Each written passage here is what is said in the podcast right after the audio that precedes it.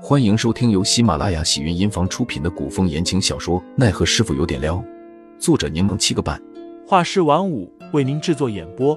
一场古言爱情、官场恩怨的大戏即将上演，欢迎订阅收听。第一百八十一章：生辰宴下。五宅内有个很大的花园，正巧天放晴，在花园设宴有阳光，有树荫，温暖舒适。众人纷纷落座。不多时，武义为出来了。他与大家寒暄一番，叫走了吴君燕。武义为脸上带着几分愠色，问道：“让你邀请朋友，你将听雨轩的赵雪玉带来作甚？”吴俊彦颔首道：“师傅，徒儿知道你不喜我与他交往，但徒儿真心喜欢他，希望你和瑞可以接受他，所以才……行了。不过一个小小的听雨轩掌柜，也不用太过在意。”武义为抬手拦住吴俊彦的话，提醒道：“照顾好大家，一会世子爷就到了。”世子爷，吴俊彦满眼意外。师傅是说汪朝玉、汪世子？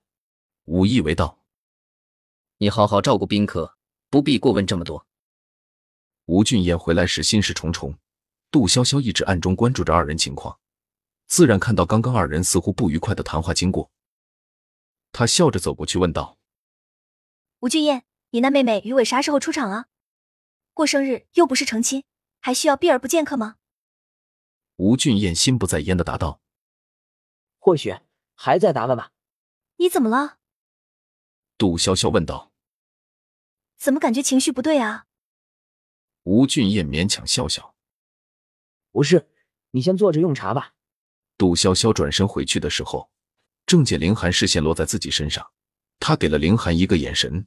凌寒会意的退出了陈云斌他们那边，朝自己走来。杜潇潇小声与凌寒说道：“我以为那老毒物不知道和吴君彦说了什么。吴君彦表情怪怪的，你多加注意。”凌寒口气戏谑：“多谢杜女侠提醒，林某会注意的。”杜潇潇翻了个白眼，从袖口拿出一个小瓷瓶，从里面倒出一颗药丸，偷偷的塞给凌寒：“我昨晚特意去安泰局找白灵球的。”说是玉毒丹，必要时可保命。杜潇潇挑了挑眉，我是不是特有先见之明？凌寒将药丸收好，刮了下杜潇潇的鼻子，笑容宠溺。我的徒弟自然聪明。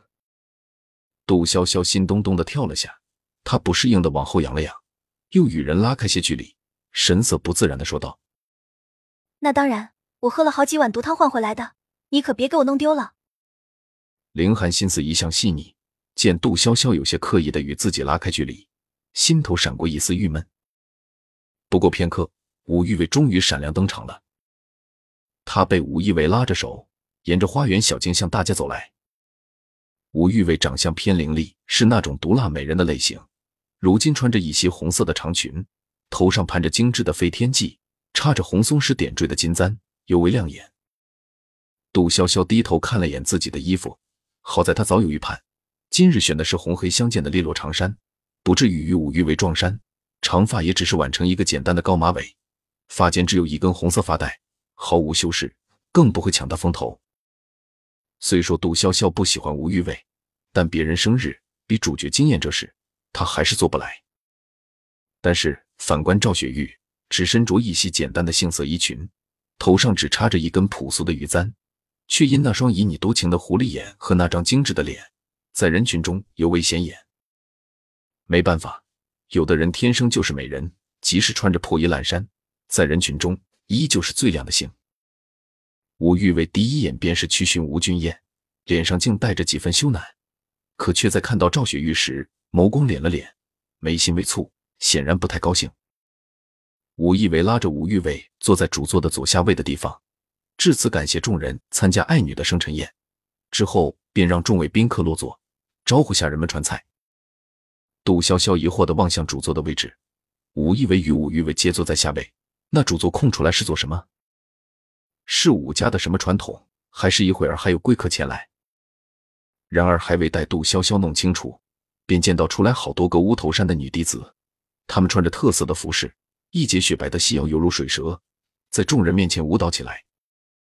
杜潇潇不禁看得有些呆，不得不说，那舞蹈又美又妖，确实足够吸引视线，又个个身材高挑纤细，是男人就抵御不了啊！听众老爷们，本集已播讲完毕，欢迎订阅专辑，投喂月票支持我，我们下集再见。